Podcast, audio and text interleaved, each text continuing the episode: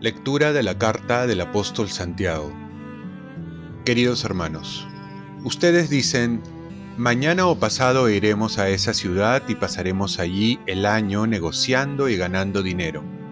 Y ni siquiera saben qué pasará mañana. Pues, ¿qué es su vida? Una nube que aparece un momento y enseguida desaparece. Digan más bien, si el Señor lo quiere y vivimos, haremos esto o lo otro.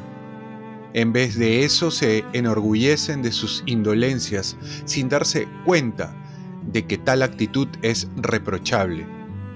Al fin y al cabo, quien conoce el bien que debe hacer y no lo hace, es culpable. Palabra de Dios. Salmo responsorial. Dichosos los pobres en el espíritu, porque de ellos es el reino de los cielos.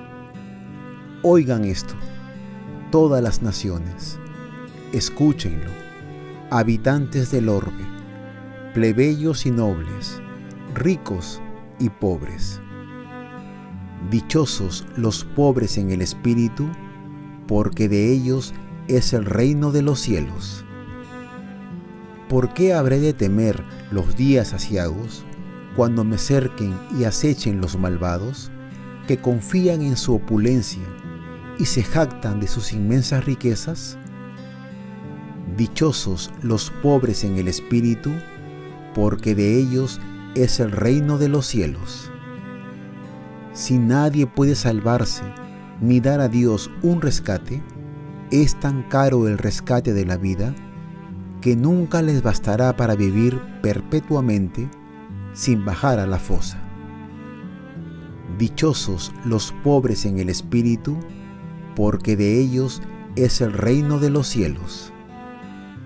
Miren, los sabios mueren, lo mismo que parecen los ignorantes y necios, y legan sus riquezas a extraños. Dichosos los pobres en el espíritu, porque de ellos es el reino de los cielos. Lectura del Santo Evangelio según San Marcos.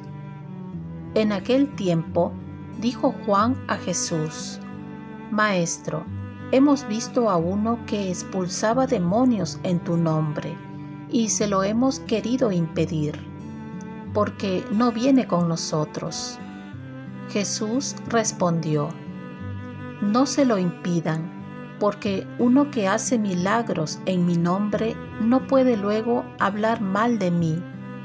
El que no está contra nosotros, está con nosotros.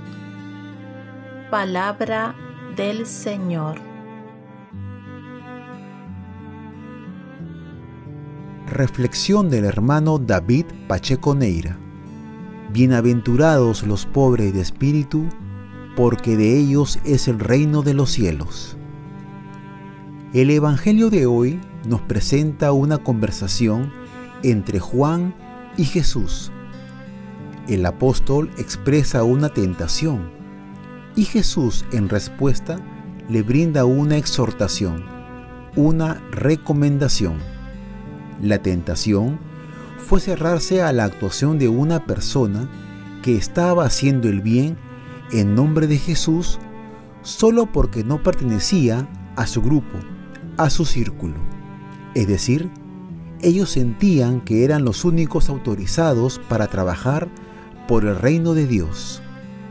Jesús, en cambio, le responde invitándolos a no obstaculizar a quien trabaja por el bien, porque contribuye a realizar el proyecto de Dios.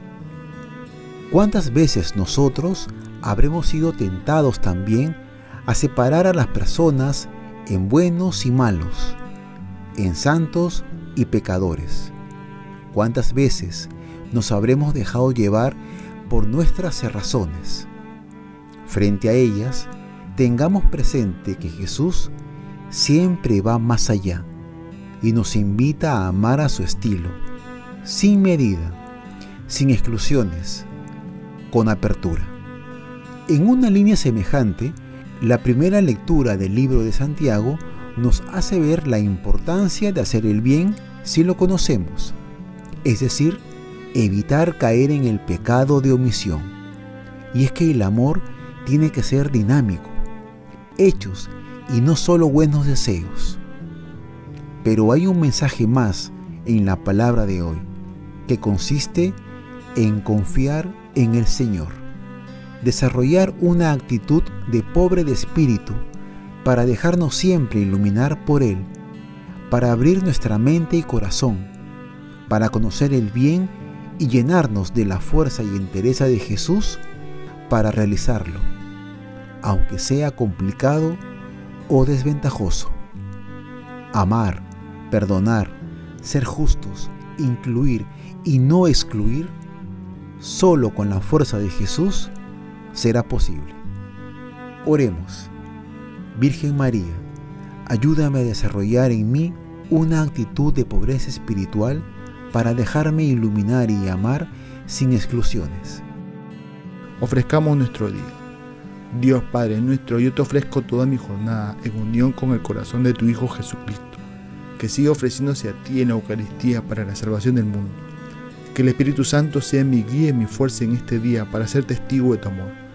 Con María, la Madre del Señor y de la Iglesia, te pido por las intenciones del Papa. Con San José Obrero te encomiendo mi trabajo y mis actividades de hoy, para que se haga en mí tu voluntad. Y la bendición de Dios Todopoderoso, Padre, Hijo y Espíritu Santo, descienda sobre ti. Cuenta con mis oraciones que yo cuento con las tuyas y que tengas un santo día.